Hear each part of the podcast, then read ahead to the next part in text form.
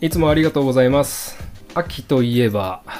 モンブラン系の商品がどんどん増えてきますね。あとはかぼちゃですかね。さつまいもああ、それもか。紅芋系、タルト系とかなんか増えてるんです。 3万も美味しいよねサンマも美味しいたな。だ月見バーガーね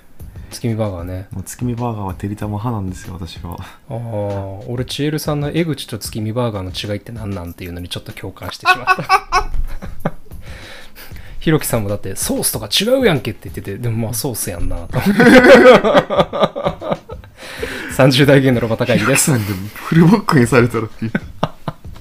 このポッドキャストは関東在住の30代ゲイ2人が日々のあれこれを話す番組です。作業用 BGM として聞いていただければ幸いです。ジョーです。マックスですよろしくお願いしますよろしくお願いします。今回はお便り会になります。ありがとうございます。ありがとうございますえっとそラジオネーム栄作さんからいただきましたあありがとうございます。りがとうございますジョーさん、マックスさん、初めて手紙を書きます。どうやって番組を知ったのか忘れてしまいましたが、わちゃわちゃしてなく落ち着いている感じで聞きやすく、マックスさんの山さに衝撃を受け、読書が好きという、なんか私と同じで合うかもと思い、それから聞き始めました。このヤバさって何のことあるスイカのことかなやばさはもうスイカの。もうあれ消したいねんけどほんまにまだ第2回までしか聞いてないのは絶対正解やん。ので、話されていたら申し訳ないのですが、番組名のロバタ会議の由来があればお聞きしたいです。気になってしまいました。また聞き始めたら手紙書きます。このお二人のペースで、これからも頑張ってください。ありがとうございます。ありがとうございす。ます、栄作さん。マックスさんのやばすぎや、もうほんまあれ消してほしい。でもまあこれはいい意味のやつやけどな。スイカって結局、でもね、なんかさ、あの話出てさ、あの後俺もなんかスイカを切る機会がたまたまあったんよ、職場で。むずいっしょでも知らなかったわ。でしょ知らんかった、知らんしかっょた。そう。そうなんか送迎さんにもさ若干ほんまに切れないからやってみてくださいみたいなさの言われてたんですけどあのほんまあの切れてるスイカはみんな食べたことあると思うけど確かに意外とないかも。そうそうそうそうそうそまして嫌いだったらね。う、うということで、マックスはやばくない。 ん、いやい やノーコメントではいえっとロバタ会議の由来ですねマックスが言ったよね。そうなんか本当は本当はっていうかその考えたえロバタ会議んえっと一応ちゃんと考えてたことがあってなんかそもそもポッドキャストをやるのが10回ぐらいで終わるかなと思っててでその時になんかなんて言ったらいいかなその30代芸のなんとかなんとかっていうのは決めてて決めてたよねそこまでは多分。そうで最後のなんとかなんとかどうしようかって言ってた時になんか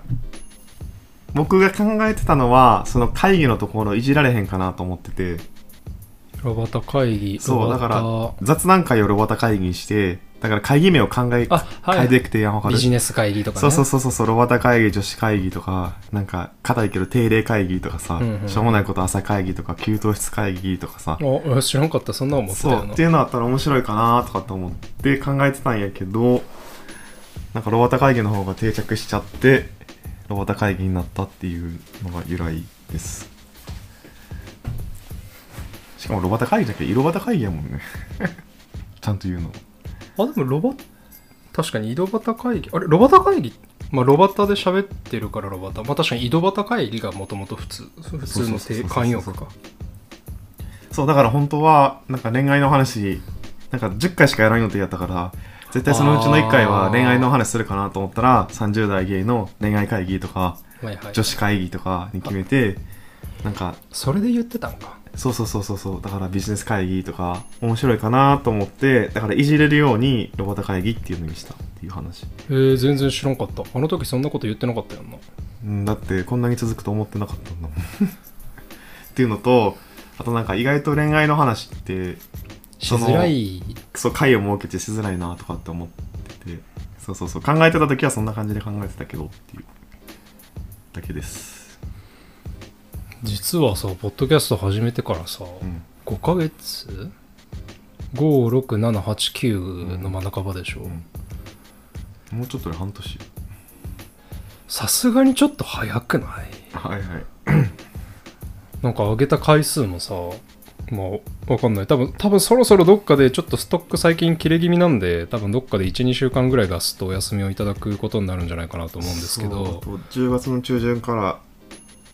10月いっぱいか私が不在になるのでちょっとねそう、録取れな音いというのもあってそうそう録音状況によっては週1更新にするか、まあ多分録音の仕方次第だと思うんですけど、どっちかっていうと、週2更新は、で、上げちゃって、どっかでバスッと週単位でお休みするっていう感じになるんじゃないかなと思うんですけど、それはさておき、あちなみにどっちがいいですかって聞いてみたくないああ、確ツイツイかッにタな。ーとか DM とかめあの何でもいいんで教えてもらえるとああ、確かに。週1でダラダラ行くか週2で行ってズバッと23週間お休みいただくか確かに。教えてください教えてください。けど、なんかそれこそ、よもう40回上げたのか。もう40回上がってるこの前絵描いてる時もう41体なと思ったえ、もう40個書いたんやね。そう実際どのぐらい大変なんあれ。あ絵自体はそんなに大変じゃない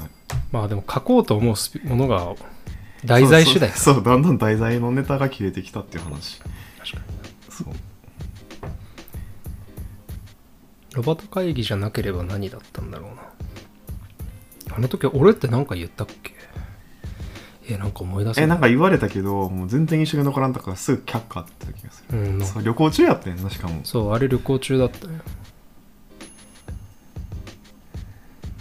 でも、ロバタ会議結局いいな、いい名前なんじゃないかというイメージだな。ノリさんのおかげでロバ会という、そうあれもできたしねあれもねできたしね。響き的には良かった そう。海パンさんのこの前の放送回でさ、うんあの、レフさんが、あの、ロバロバタ会議の名前を出してる時に、ロバ会、ロバタ会なんだったかなとかって言って、あの、略称について話した回があるんだよっていう会話が出てて、 聞いてくれてる我々が実在していると思って 認知されている認知されていると思ってそうですなんで名前の由来はそんな感じですでもすげえ嬉しいっす栄作さんお手紙いただいてありがとうございますありがとうございます第2回まであー2回目ってなんだっけああのコーチの話かだねピンチヒッターはピ女ンチ女帝コーチでしたジムつながりでいくと最近なんかジム一人一人のなんか得意なやつあるやんその得意なやつを使ってコーチがメニューその人の名前を取ってメニューを作るっていうのが流行っててあ今日のワークアウトはマックスですとか今日のワークアウトは京子ですとかおおそうそうそうそうそれがちょっっとだんだん流行ってきててっていうのですごいねなんかそんなあれだねなんかよ幼稚園とか小学校とかでやってくれそうな励 ましなんかすごいそうそうそうそう原原始的な励まし方をちゃんとやってくれるのそうね優しい人だね優しい人この前は京子でしたちなみにボックスのステップアップを300回やるっていう24インチの高さの箱を上り下り300回するねんけど無理その50回の間に50100150200で50回刻みごとにえっと逆立ち2回とバーピー10回とすごい腹筋10回やるっていうワークアウトめっちゃしんどかったなのやば上り下りのボックス大っ嫌いやからそりゃ体格引き締まるわけよねマキさん絶対来てくださいって言ってマキさん呼んでマキさんがなんかじゃあ懐かしい高校の音楽とか高校時代の音楽かけるとかって言って作ってくれてそれでかけてたけどもうあの音楽がなかったら死んでたと思う途中でやめてたと思う何が流れたのでなんか一人一人入れ入れたい曲教えてとかって言われたから事前に LINE で送ってたりしててだからそのやっぱ高校ってさ高校の特色出るやんえああ国際化だったらかい洋楽ばっかりになるみたそいうなそうそうそうそうだから結構出てたなとかって思って加藤ミリアとか流れてたしな、で高校の時加藤ミリアとか全然女子おったから聞いてなかったし確かになうち俺も全然周りにおらんかったわ加藤ミリアそうそうそうそううそうそうそんな感じやったから面白いなとかと高校って特色でやんしかもなんか行ってたとこがさそもそもそう言ってたよね国際みたいなとこやったからそうね確かにな言われてみればそうかもねそう大阪っておった時公立大阪のなんか高校の受験って私立があって、うんで公立があってうでん公立って専門学科と普通科で前期と後期と分かれてんねんけど、うんもう早く終わらしたかったからうん受験をうん言あって前た期なの国際みたいなところに行ってじゃあもうさひ必然となんか帰国女子ウェイみたいなさうん感じのウェイウェイになるやんでしょそううねでしょうねだから洋楽が多かった方角聞かないんだよねみたいな 放送なんか J-POP ってダサくないみた いなえダサいのはお前じゃない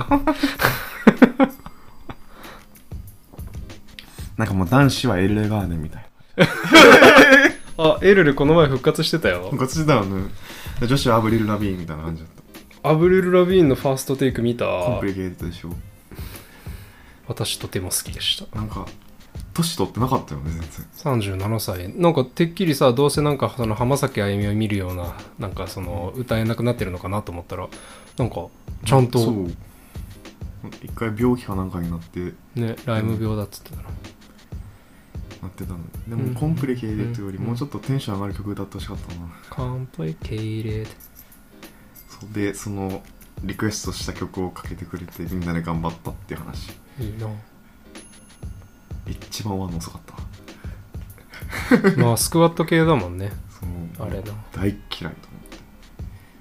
22歳の女子高生女子大生にも負けたもんえーまあ、体軽い方がな生地なああいうの自分の自体重持ち上げる系じゃもんないや俺も絶対無理俺も途中で大会届を書くマキさんもやってたけどマキさんも途中でさ「私さ」とか言って「今日は私ここのレッスンしか取らへんから今日来たのに」とかって「なんでこんなことやらないといけないの?」とかってずっとひたすら文句言ってた明るいなわけさで文句言ってた割に終わんのさ3番目ぐらいに終わっててびっくりしたへえマキさん動けるようになってるやんなんか「ジジュは好きやねん」とかって言ってさなんかでなんかクラブ明けの泥酔でやってくるイメージしかなかったんだけどそうえ最近も泥酔はしてんの最近あんま泥酔してないへえやっぱ なんかもうなんかもう月並みだけどさやっぱ定期的な運動習慣って人を健康にするんです ね本当にこんなもんかなジムジムの話はそんなもんか音楽もうなんかもう流れてもないのにしたい音楽の話とかがあって最近ハマってるやつそれこそさっきかけてたさあのコリアン系アメリカンのさ、さっきの曲のサムサム・オックっていう名前なんだけど、うんアゲインっていう曲なんだけどさっき流れてたのが俺めっちゃ最近好きでなんか俺あの有料のサブスクリプション契約してないからさえスポティファイやってなかったっけあれ無料無料そうなんかたまにでもこの曲はもうリピート再生したいなって思うやつは iTunes で買うみたいな感じなんだけど、買っちゃった買ったわなんかなんあれなんジャンル何なんだろうなポップだろうななんかズンチャッズンチャッズンチャッズンチャっていうポップで なんかアジア系の英語でなんかすごいなんか君のことが好きみたいな感じのポップな歌詞が流れてる曲ですげえいいのとあとね「ペントハウス」っていうさあなんか聞いたことあるあれはバンドっていうのかなよくわかんないけどなんかだん男性と女性のダブルボーカルで、うん多分一番一番再生数が多いのは単焦点かなこの思いは恋じゃない強がり one-sided の「雨宿り」っていう曲があるんだけどめちゃ良くてしかもなんかその後半のね大サビで女性ボーカルメインで歌うサビがあるんだけどねそこのね情景が良すぎて、ね、そこが聴きたくて めちゃ繰り返し聴いてるな最近の私のヒットソングなんかある繰り返し聴いてるやつ最近繰り返し聴いてる曲なんかさ昔さエッセンシャルズの CM でさなんか可愛いが作れるみたいなの知ってるようこそ日本椿違う違かうそれ椿なんか洋楽で流れてたやつえ分からんなんだっけなえー、っと あああ Just because か This is a song Song about us みたいなってやつ It doesn't stop っていう曲がそうえー、マイヤ平沢さんのががそのジムで行った時に流れててあめっちゃ懐かしいこの曲と思って「It doesn't stop」そうちょっとこのままは流せないから後で聞こう多分めっちゃテレビで流れてたんだろうけどなんかあんまり記憶にないなエッセンシャルじゃないわエッセンシャルズは服のブランドかエッセンシャルかシャンプーそうシャンプーの最近も売ってるエッセンシャル最近いろんなの出て売ってる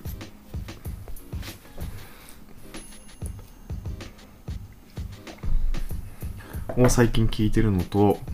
あとは何やろ最近聞いてるか最近入れたかあとはなんかもうアドさんですねあのワンピースのあのあレッドもあれでほぼ全部入れてるわどれが一番良いえーとー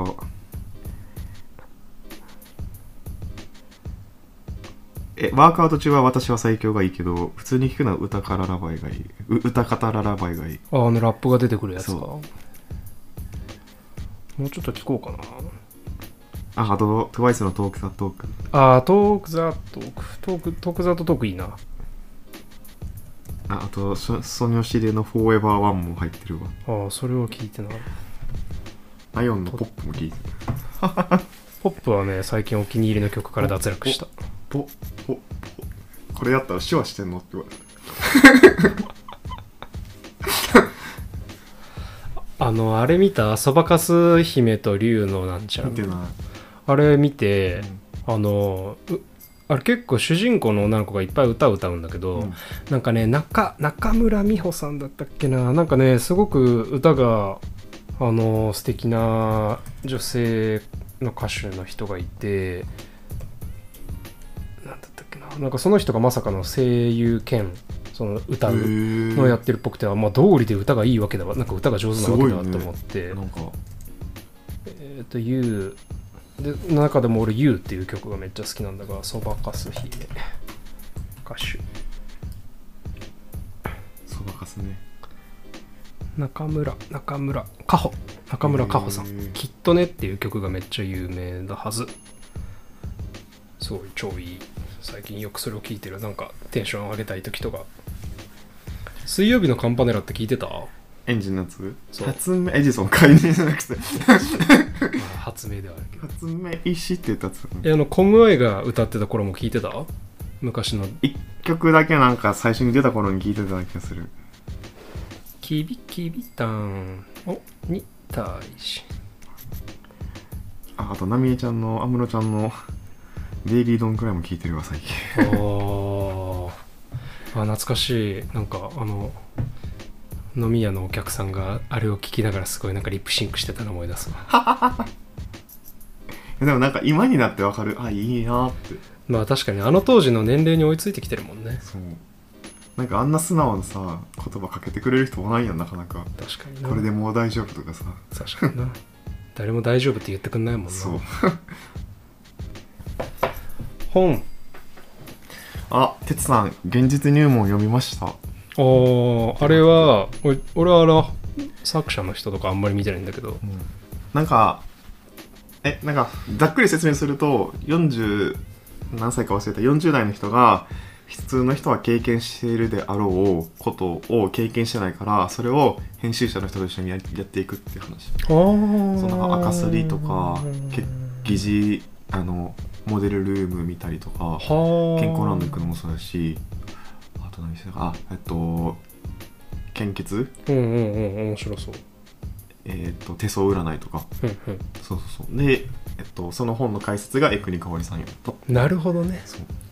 うすぐ読めるもう2時間1時間半もかからんぐらい読めるなんかこんここれやったことないんだってビビったみたいなやつとかあったいやでも意外とやったことないのがあって赤セルとかあるトルコでああるんよ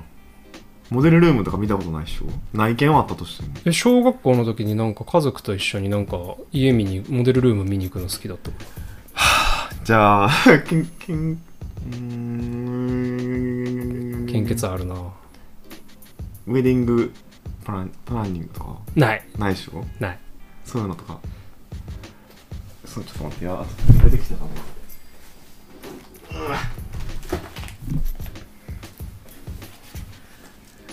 そうそういうのやったことなかったからあと一日お父さんになったりとか独身なのね、その人。そうそうそうそうそうそう独身独身うんえっとマス席で相撲を見るとかああ、ないないないない。そうそうそうそうそうそうそうそういうのを見たやったことないなんかなかったからああそうなんやって普通に楽しめた面白そう。そう内容も面白いからすぐあもう読み終わったって感じになるうん。面白かったなんかとっつきにくいけどね名前が現実入門っていう確かにね。そうまあ人間、宇多田ヒカルの人間活動的なというか、なんかこういうコンセプトの本って確かにたまに見かける気がするな。あ、あれか、短歌の。そうそうそうそ歌う人の人のやつ歌人の人だと思う、なるほどね。うん、穂村博さんねなるほどねなるほどね結婚も離婚もしたことがなく一人暮らしをしたこともないキャバクラにも海外旅行にも行ったことがないそんな極端に臆病で怠惰で好奇心がない性格の穂村さん42歳が必死の思いで数々の現実に向き合う合コンハトバフツアーなどなど途中でさ歌の歌詞の引用が出てくんねんけどさ23行読んだぐらいで一発で分かったえあとはマランなまあでも忘れたこれもなんか忘れたマライア・キャリーマライア・キャリーじゃなくてマニマニの好きだったマカン・マランかああもう読み終わったのこれまだえっとなんか4編みたいな4話かあって今4話の途中で読んでるっていう感じそれってさ初めて読むやつ初めて読むなんかさ知ってる俺知らなくてでもなんか哲さんもさ、うんん哲さんは反応してなかったっけなんかあ R さんだったっけなんか誰かさそうなんかあのツイッターのアイコンの画像が出てくんねんけどっていうそうなんかあ僕もその小説好きですみたいなリアクションがあったかそうそうそうそうそうなんか心温まる話が多いほんまになんかドラッグクイーンの人がカフあェーカフェを運営してて島健さんかなんかこのドラッグクイーンの話もそうやねんけどさなんかニューヨーク・タイムズのあのウィークエンド版にコラムが1個あって倫理学者みたいな哲学者の人がさその寄せられた質問に対して回答していくやつやねんけどそこで一個なんか投稿で面白いなと思ったのがなんかあるゲイのグループがいますでそこにジョンっていう人がおってでジョンさんが最近グループに入ってきたとで自分もあのゲイですって言ってきたとでなんか数年間あの楽しい時間を過ごしたんやけどつい最近になっていや俺はゲイじゃないトランスジェンダーだとらうん言い出して違うあのい言い出してきてでなんか心も心も女性だとうんで体も女性になりたいとうんでまだその体の方はあの心にその体の方はまだ何もしてないけど心は女性だとうん言うから名前をジョンっていうのをやめてほしいみたい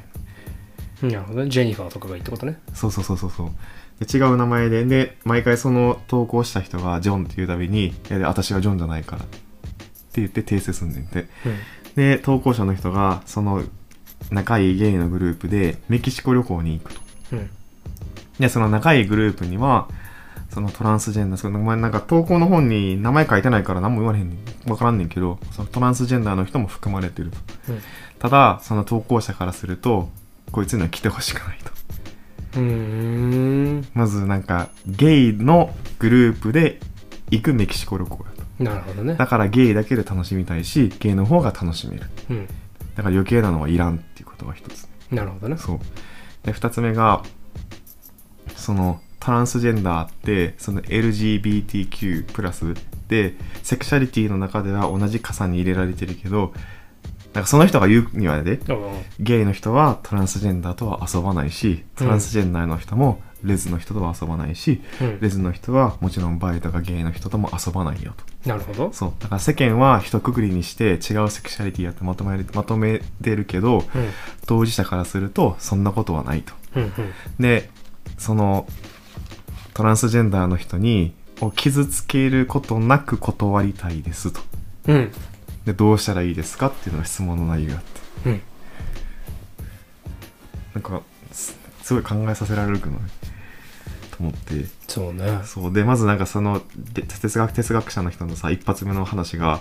なんかまず名前をジョンジョンジョンってその人ずっと書いてるんだけど言うなとうんなんか一回やめてって言われてるんでしょってそれでもあなたはジョンって呼び続けるのその人のことをうんで名前っていうのはとても大事なことだ大事やから絶対にジョンって呼ぶなみたいなうんことから始まってでもトランスジェンダーということはよえっとその哲学者が言うのはねうんいわゆる女性ってことでしょとうんまあその本人はトランスジェンダーって言ってるかもしれないけど扱いとしては女性ってことでしょとうんじゃあということは自分のグループの中に女性がいることが問題なんじゃなくて自分のグループの中に異物なトランスジェンダーがいるってことが問題なのみたいな話をしててうんそれっておかしいよねってうんうんだからトランスジェンダーとして捉えてるからそうなんじゃなくて女性として捉えたらどうなのみたいなさなんか答えは出してないねんけどそういう質問ばっかり書いてあってさうんうんコーチングのやり方に近い感じだなそうそうそうそうそうそうそうそう気づきを与えるみたいな感じそうそうそうそうそうでなんかで最後の方にさいやあのそのメキシコがそのなんてセクシャルマイノリティに対してそんなに寛容じゃないってことを知ってるし一人トランスジェンダーがいるとその旅行のプランが台無しになるとかうんっていうあなたの言いたいこともわかるけれども、うん友達であるのであればきちんと話をしてお互い納得のいく形にしていかないといけないんじゃないですかって結局そこに落ち着くんやけどうんうん友達なんでしょって終わんねんけどさうんなんか結構わあそのなるほどねとかってすごい考えさせられたっていう話なるほどねなるほどねそのごめんちょっと話が違ってたらもう別に四段がだいぶ前やからさいやた全然いやああな内容の整合性がってことねそうそうそうそうでもそういう話の内容が出て記事調べてくれたら出てると思うあのエティックスっていうニューヨーク・タイムズの週刊版に出てるやつでう現在何で調べたら出てくるかなまあそういうのがあったよということで読み物関連で新エ聞ピックスエフィックスエティックス気づきがあったよということでニュージョーさんは最近何か見ましたかはい、そうなんか結局コーナーとしてはポシャったんですけどお互いに課題図書を出して読むのはどうかっていうのをマックスさんが言ってまあ置いといてすいません西西加奈子さんっていう女性小説家「さらば」とかが僕は好きなんですけどうのんエッセイ「マニマニ」という本を買って読みました割と西加奈子さんの人柄が共感をできる感じの人で関西人のお姉ちゃんやなという感じで読みやすかったっすいくつか好きだったところはえー、と古い友人から久しぶりに電話がかかってきた人は一通り盛り上がった後は沈黙ちょっとその沈黙が不自然なほどだったので不安になり何かあったんと聞いた私に彼女はこんなことをあんたにしか言われへんねんけどと切り出してきた彼女は私に相談事があったのだった紙面には書かないが結構かなりえげつないことだった正直引いたうんぬんかんぬんでも彼女がそれを私に相談してきたのは私が作家だからなのであるどんなえげつないことでもなるほどねと受け流す強さを持っているはず思いがけないアドバイスをくれるはずなぜなら作家だからそう思っているのだどうしてそう思うかというと私自身が作家に対してそのようなイメージを持っているからだ私は全力でそのイメージに乗った電話を切った後パソコンに向かったが動揺して何も書けなかった正直になろうと思った あーこれも好きだった東京観光どこ連れて行くか浅草はマストだ何度も言っているが私でも雷門雷門の提灯の大きさには笑ってしまう銀座も押さえておいた方がいいか築地にも行きたいだろうし私は興味ないけどお台場のガンダム秋葉原のメイド喫茶とかやっぱり見ときたいのかな高円寺の商店街は絶対に連れて行きたいし赤羽北千住とかも面白そう最近行ったで伊勢丹のデパ地下は私もドギロを抜かれた高円寺の商店街行ったことないわ俺もないそんな乗るぐらい有名なのねねえって思ったのとああ海外旅行えー私は海外へ渡航するとき、どんな場所であり生きて帰れるだろうかと考える。飛行機は落ちないだろうか、向こうでトラブルに巻き込まれないだろうか、前日にはほとんど憂鬱憂鬱になるほどである。これすごい意外で、あの分かる西加奈子さんって、そのうま、あれ生まれがエジプトじゃあイラクやイラクか。うんなんか結え構えハードな海外その経験ある人イだラねンやったっけイランかな。なんかその中東うん中東だよねなんかえ意外と思って同じあそうなの死ねへんかなとかって思うよまだその定めではない。国内旅行行く時もそう一泊以上の旅行行く時えーしねえかな無人島に持っていくものを一つ選ぶとしたら何かみたいな話をしていると不毛だが楽しいジャックナイフ森などの生きる気満々派や船どこでもドアなど設定そのものをぶち壊す派に思い出の鍵みんなの写真などと答えるその場で素敵と思われたらそれでいいのよ派までさまざまな意見があって人格が垣間見える中でも無人島に持っていく1枚の CD は何にするかという話はやはり特別に楽しいものすごく難解なジャズを持ってってその心理を考えるという人もいれば中学時代に好きだったバンドの CD に決まっているという人プロレスの入場曲を集めた CD で生きるための士気を高めたい人もいるし自分のアルバムを持ってきたがるミュージシャンの友人もいたふなふなふな何持っていきますか無人島に1個持っていけるならえマジでわかんないけど歌だなんじゃんじゃあ物やで物1個 あ、まあ、無人島に何を持っていくそうか曲とかじゃなくて物1個えー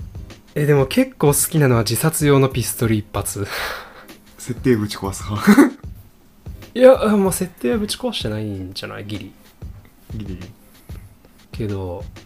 えーでもでもなんか生きる気えーでもわかんない生きる生きる気満々派のナイフとかジャックの方が面白そうな気がするなえ嘘お前おばあちゃんからのえライターあ火を起こすためにって生こきと生きる生きる方ですあまあ確かになライターがマッチかなんか火起こせるやつそうな確かに火を起こすもの欲しいなこれいつ読んだあなたえー、2年前ぐらいかなマニマニ面白かったでしょ面白かった面白かった普通に良かった